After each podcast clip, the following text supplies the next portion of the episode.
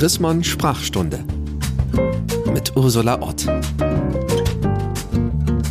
Herzlich willkommen zu einer neuen Folge der Sprachstunde. In diesem Podcast geht es immer 20 Minuten um ein Wort. Ein Wort, das gerade ein bisschen weh tut. Und mir tut dieses Wort, um das es diesmal geht, richtig weh. Rasse heißt das Wort. Mir tut richtig weh, wenn einer sagt, das ist eine andere Rasse, weil ich denke sofort an Menschenfeindlichkeit. Ich denke an einen Besuch im Dresdner Hygienemuseum, in dem die Artefakte aus der Nazizeit lagern, Schädel, Embryonen, an denen festgemacht werden sollte, warum es minderwertige Rassen gibt. Rasse ist ein Wort, was mir richtig wehtut. Und ich war sehr überrascht, dass meine Gesprächspartnerin, die ich diesmal interviewe, echt will, dass das Wort Rasse im Grundgesetz stehen bleibt. Es ist Natascha Kelly, eine afrodeutsche Buchautorin, Professorin, Soziologin, Philosophin. Natascha Kelly hat ein sehr lesenswertes neues Buch geschrieben, das heißt schlicht Rassismus. Im Untertitel heißt es Strukturelle Probleme brauchen strukturelle Lösungen. Herzlich willkommen, Natascha Kelly. Hallo und vielen Dank für die Einladung. Ich habe richtig viel gelernt in Ihrem Buch. Und zwar hatte ich bisher eigentlich ein ganz gut, ich habe auch mal ein paar Grundstudiumsemester Soziologie studiert und eigentlich war mir Immanuel Kant ein ganz sympathischer Zeitgenosse, aber ich habe in Ihrem Buch verstanden, die Rassenlehre, die verdanken wir Herrn Kant. Erklären Sie mal. Richtig. Ja, ich glaube, es ist wichtig, ein paar Schritte zurückzugehen, um, um Kants Rassenlehre zu verstehen. Und zwar wir müssen Rassismus als Ideologie lernen zu begreifen, also als strukturelles Phänomen, was das Rassedenken hervorgebracht hat. Und dieses Rassedenken hat ja Immanuel Kant in seiner äh, Philosophie perfektioniert, würde ich sagen, und hat ihn biologisiert. Ja? Das heißt, dass nach Kant biologische Rassen entwickelt wurde, wo er Menschen in verschiedene Kategorien eingeteilt hat und diesen Kategorien bestimmte phänotypische Merkmale zugeschrieben hat. Zum Beispiel? Das ist die Lesart, wie wir heute Rasse verstehen. Ja, ob es jetzt dunkle Hautfarbe ist, krauses Haar oder ähm, eine breite Nase und breitere Lippen, wie bei schwarzen Menschen oder eben wie bei den Native Americans, vermeintlich rote Haut, ähm, etc. pp. Okay. Diese Rassenlehre also die, diese biologische Vorstellung von Menschenrassen wurde durch die Rassenlehre verbreitet und institutionalisiert und galt als die Wahrheit sozusagen, mhm. ja, im philosophischen Sinne. Und darauf stützt sich äh, eine ganze Weltgesellschaft, würde ich sagen. Also wenn wir bei Deutschland bleiben, folgten dann Philosophen wie ähm, äh, Hegel, der nie mit einem Fuß auf dem afrikanischen Kontinent war, aber aufgrund dieser Vorstellung Afrikanerinnen als minderwertig, unzivilisiert etc. pp beschrieben hat. Und das sind die Vorstellungen, mit denen wir heute zu tun haben, wenn wir von Rasse sprechen. Also es ist ein hochproblematischer Begriff. Das leugne ich in keinem Moment. Dennoch ist der Begriff wichtig, um Rassismus abzubauen. Und das ist der Punkt, den viele Leute nicht verstehen tatsächlich. Da kommen wir jetzt gleich hin, denn es gibt eine aktuelle Debatte, ob der Begriff aus dem Grundgesetz verschwinden soll.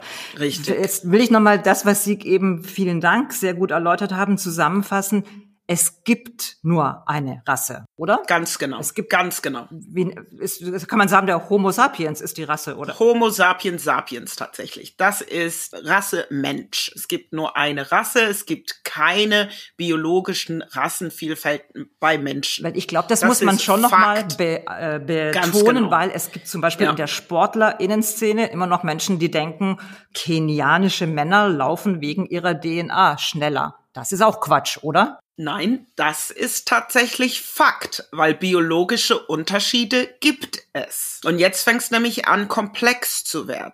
Biologische Unterschiede gibt es. Ganz konkretes Beispiel, das Melanin.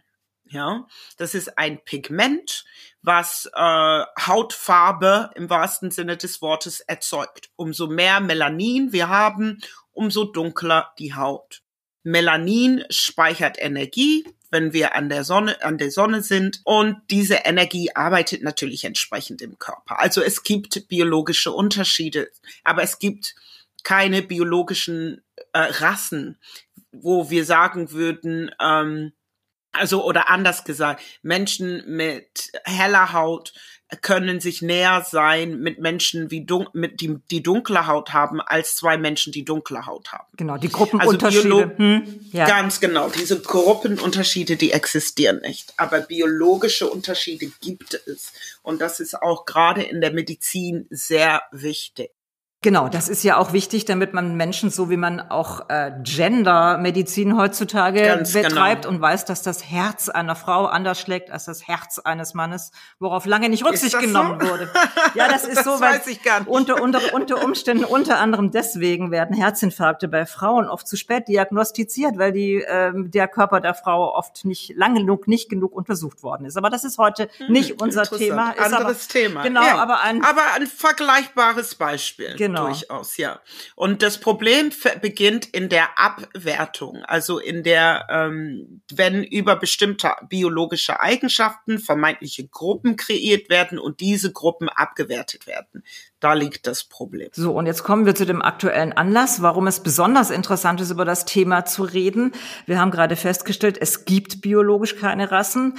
Und deswegen gibt es die sicher gut gemeinte Idee, diesen Begriff auch aus dem Grundgesetz zu streichen. Ich lese mal den Artikel 3 vor, hat jetzt nicht jeder gerade ein Grundgesetz, Grundgesetz unterm Kopfkissen, obwohl man das haben sollte. Der heißt im Moment, niemand darf wegen seines Geschlechtes, seiner Abstammung, seiner Rasse, seiner Sprache, seiner Heimat und Herkunft, seines Glaubens, seiner religiösen oder politischen Anschauen, Anschauungen benachteiligt oder bevorzugt werden. Die Grünen haben einen Vorstoß unternommen und sind ganz schön weit gekommen, das zu streichen. Da müssen Sie doch eigentlich begeistert sein von diesem Vorstoß. Nein, der Vorstoß macht keinen Sinn. Weil erstmal, wenn wir uns nur das Grundgesetz als Gesetzestext ansehen, was es ist, ist das ein juristischer Begriff. Und die, und die Bedeutung diesen Begriffes im Grundgesetz ist, dass Menschen davor geschützt werden, als Rasse kategorisiert zu werden. Das ist die, war der Grund, warum es im Grundgesetz steht. Es ist also ein juristischer Schutzbegriff und in der Antidiskriminierung, also im Antidiskriminierungsrecht auch ein extrem wichtiger Begriff weil wir ja inzwischen wissen, dass die einzelnen Kategorien, die Sie ja alle aufgezählt haben, die im Grundgesetz stehen, nicht alleine wirken.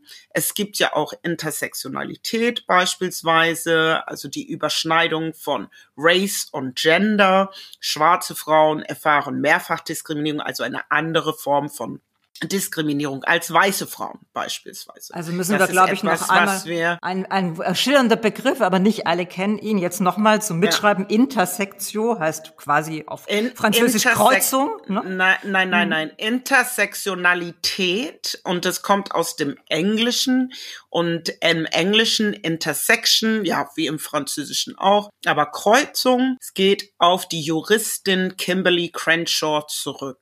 Und es, es bedeutet nichts anderes als Mehrfachdiskriminierung. Und Mehrfachdiskriminierung wird im Grundgesetz, genau in diesem Artikel, den Sie genannt hat, noch, haben, noch gar nicht berücksichtigt. Das zeigt alleine, dass wir auf der juristischen Ebene noch mit diesem Begriff arbeiten und arbeiten müssen. Ich würde ja. gerade nochmal nachfragen, weil Sie Antidiskriminierungsarbeit erwähnt haben. Da sind Sie ja selber auch schon tätig gewesen in Berlin. Wo können Sie mal ein Beispiel machen, wo einem dieser Artikel 3 wirklich nützt, so wie er jetzt äh, formuliert ist?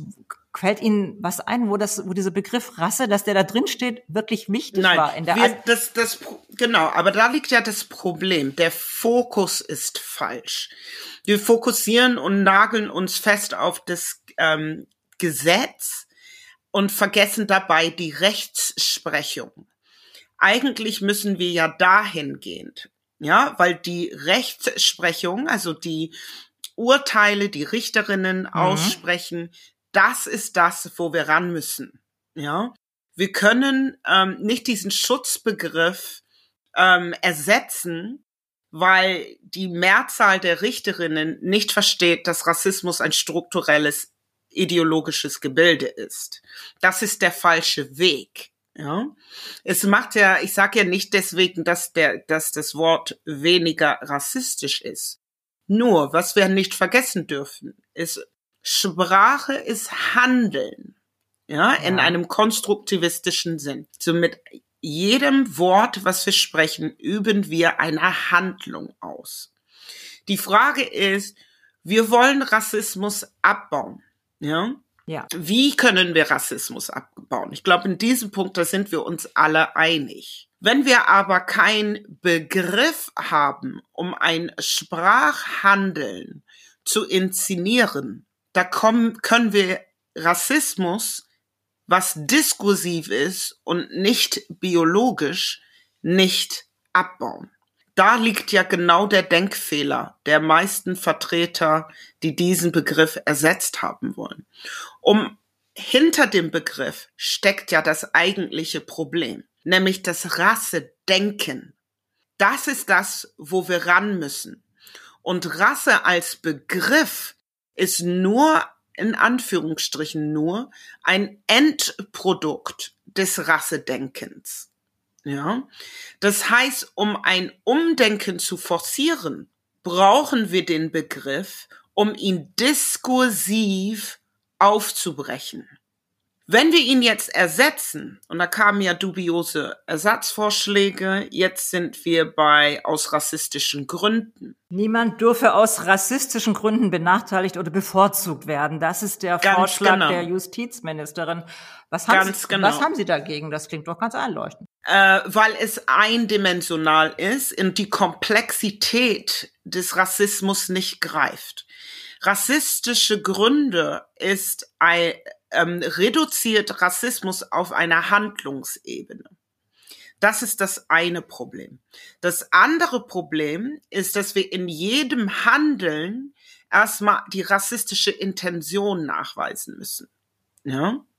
Und das dritte ist, wir greifen dann beispielsweise den Rassismus auf der strukturellen Ebene nicht. Wenn es beispielsweise ähm, Zugänge und Ausschlüsse produziert, wie in Institutionen. Deswegen folgte mein Buch der Kapitel mit den Institutionen, weil die Ausschlüsse, die in Bildungswesen oder in Institutionen erfolgen, erfolgen nicht durch Handlungen einzelner Menschen, sondern durch die dadurch, dass das, dass Rassismus ein Machtungleichgewicht erzeugt, was den einem Menschen also weiße Menschen in diesem Fall privilegiert und den Zugang zu Bildung erleichtert. Ganz runtergebrochen auf das Schulkind, findet sich im Schulbuch wieder, fühlt sich in der Schule repräsentiert. Da fällt das Lernen leichter.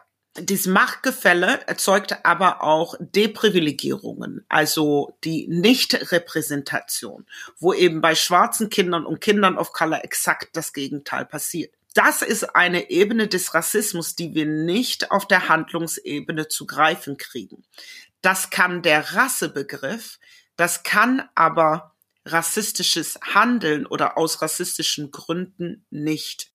Deswegen wäre es sogar fatal, den Begriff zu streichen. Hm, interessant. Also dieser Vorschlag, äh, der letztendlich auf die Grünen zurückgeht, aus rassistischen Gründen, der ist ihnen irgendwie auch zu individuell auf den Einzelnen gemünzt. Ganz genau. Jetzt noch eine andere genau. Alternative. CDU, CSU, Rechtspolitiker hatten noch eine Idee, dass niemand wegen seiner vermeintlichen Rasse diskriminiert werden dürfe. Hätten Sie das besser gefunden? Nein, einfach Rasses stehen lassen. Was soll das? Also ich, muss ich ganz ehrlich sagen, ähm, es ist nein, das ist. Ich meine, wir reden hier von einem Gesetzestext und nicht von einem 500-seitigen philosophischen Band. Ich fand auch das vermeintliche halt Rasse, ganz ehrlich, ich bin keine Juristin, aber klingt nicht so richtig nach Artikel 1 bis 20, der unser eins eingebindet genau. worden ist. Das sollen ja ganz absolut, genau. äh, die sind ja auch äh, nicht zufällig, dürfen die gar nicht verändert werden so leicht und so weiter. Ganz vermeintlich genau. ist ein bisschen läppisch, ne? Ja, wir sind hier in, beim Gesetzestexten. Hier, die Juristen, die arbeiten doch mit ganz konkreten ähm, Wortmaterialien, wenn wir so wollen. Weißt du, also ich bin ja Philosophin. Ich kann jahrelang, tagelang über das Liebesleben der Ameisen philosophieren. Ja, das interessiert kein Mensch. Das können wir aber auf einer juristischen Ebene nicht. Deswegen ist es halt wirklich wichtig, konkret zu sein. Und das Phänomen, um das es nämlich hier geht, nämlich den Rassismus in seiner ganzen Strukturiertheit nicht zu reduzieren. Das ist wirklich wichtig. Jetzt nochmal nachgefragt, diskursiv aufbrechen ist, äh, ja. heißt so viel wir, wie äh, wir müssen den nehmen, auseinandernehmen, neu zusammensetzen, neu aufladen, könnte man auch sagen, den Begriff. Ganz genau, neuer, neue Bedeutung zuschreiben. Und das ist das, was ich in meinem Buch als Racial Turn beschreibe. Nochmal Weil erklären, was ist der Racial Turn? Was ist das? Eigentlich ganz genau das, was Sie erklärt haben. Diesen Begriff aufbrechen auf allen Ebenen und nicht nur auf der biologischen. Es wird ja reduziert auf seine biologische biologische Ebene. Aber ähm, Rasse, wie ich jetzt am Beispiel gerade von Kant gezeigt hat, hat heute auch eine historische Ebene. Es hat eine politische Ebene, dass wir überhaupt das Grundgesetz oder juristische Ebene, dass wir überhaupt das Grundgesetz diskutieren. Ja, und es hat eine soziologische Ebene. Was wir müssen, ist diese soziologische Ebene in den Vordergrund zu rücken, weil Rasse ist zwar nicht real, das wissen wir. Es gibt keine Menschenrassen. Aber dennoch wirkt der Begriff, das Rassedenken, was dahinter steht und der Rassismus, der überhaupt dazu geführt hat. Das heißt, dass Rasse durchaus eine soziale Kategorie ist, die eine soziale Wirklichkeit oder soziale Realitäten prägt. Und zwar jeden Tag von jedem Menschen, der von Rassismus betroffen ist, der sein Job verliert, der keine Wohnung gekriegt aufgrund der Hautfarbe, der auf einer Handlungsebene, und da sind wir bei der Handlungsebene, rassistisch beleidigt wird und so weiter und so fort. Also wir müssen den Begriff in seiner ganzen Komplexität auseinandernehmen und diesen diese die Idee, die dahinter steckt, nämlich das Rassedenken das müssen wir dekonstruieren. Das Wenn wir aber den Begriff jetzt wegnehmen, bleibt das Rassedenken bestehen. Deswegen geht doch der Rassismus nicht weg, weil der Rassismus ist, wird ideologisiert in dem Denken. Darf ich noch einmal widersprechen bei dem Punkt, das wissen wir. Also Sie wissen das, oh. ich bin äh, bemüht, das zu lernen, aber ich finde, das ist schon sehr, sehr optimistisch gedacht. Ich mach mal ein Beispiel. Ich muss, ich muss optimistisch denken, sonst darf ich diesen Job nicht machen. Das ist grundsätzlich sehr ja. Chrismon, weil mhm. wir machen konstruktiven Journalismus, wir suchen immer Lösungen.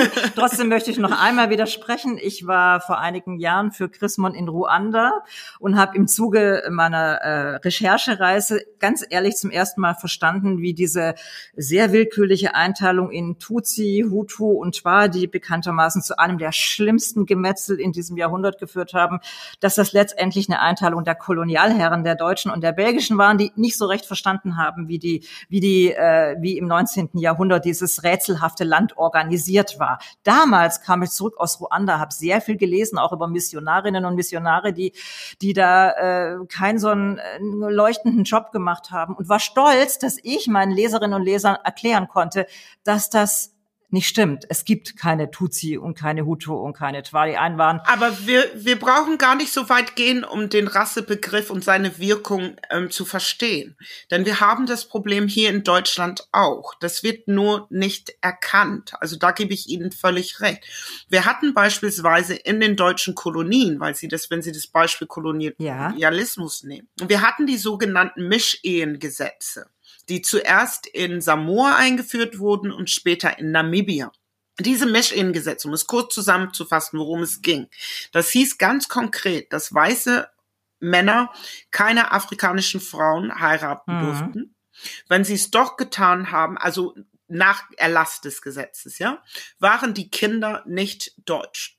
Ne? Ja wenn weiße Frauen afrikanische Männer geheiratet haben, jetzt kommt nämlich die Gender-Komponente hinzu, dann wurde der weißen Frau die deutsche Reichsbürgerschaft oder Reichs- und Staatsbürgerschaft abgesprochen. Da hatten die Kinder aus diesen Ehen überhaupt gar keine Möglichkeit, deutsch zu werden. Diese Debatte ist dann zurückgestrahlt in den Kaiserreich und es hat ein, eine große Reichsdebatte gegeben und daraufhin wurde der Reichs- und Staatsangehörigkeitsgesetz aus dem Jahr 1912, 1913 erlassen. Dieses Gesetz sagt nicht, wer deutsch ist, sondern ganz klar, wer nicht Deutsch ist. Damals wird mit dem Begriff Trigger Eingeborene gearbeitet. Ja. Mhm. Viele Menschen fragen sich nämlich auch, wenn, warum ähm, Menschen beleidigt werden, wenn sie die Frage gestellt bekommen, woher kommst du denn? Ne? Mhm. Weil eben in, mit, in Verlauf der Geschichte bis in die heutige Zeit diese Vorstellung sich gefestigt hat, nämlich dass das Deutsche nur weiß sein können. Ja. Und das ist eine, äh, wo wir den Begriff Rasse und Nation aufs engste miteinander verstrickt haben, was noch heute eine Wirkmächtigkeit hat. Diese Vorstellungen, die geht ja nicht weg, indem wir Rasse aus dem Grundgesetz streichen. Das ist absurd, diese Vorstellung. Das ist überhaupt dieser Vorschlag, Rassen im Grundgesetz zu streichen, dass es zu, zum Abbau von Rassismus führen kann. Das einzig Gute, was es an sich hat, ist, dass wir da jetzt mal genau hinschauen, was Rassismus überhaupt ist und auf welche Ebenen es alles wirkt. Und es wirkt weit über die biologische Ebene hinaus.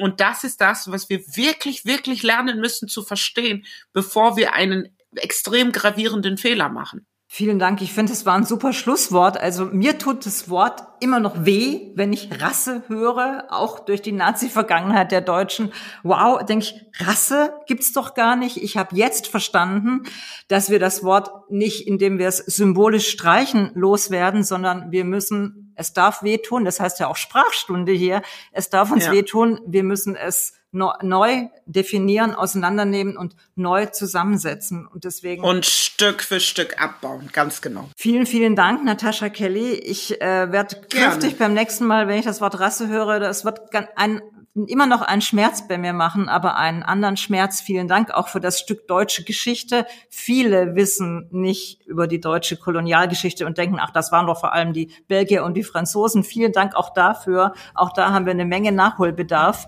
Ich bedanke mich und ich freue mich, wenn äh, Sie, die uns jetzt zugehört haben, in 14 Tagen wieder mit uns zur Sprachstunde kommen, das nächste Wort mit uns auf die Untersuchungscouch legen und überhaupt uns abonnieren auf Spotify Apple Podcast und überall, wo es Podcasts gibt. Herzlichen Dank. Sehr, sehr gerne. Die Chrismon Sprachstunde mit Ursula Ott.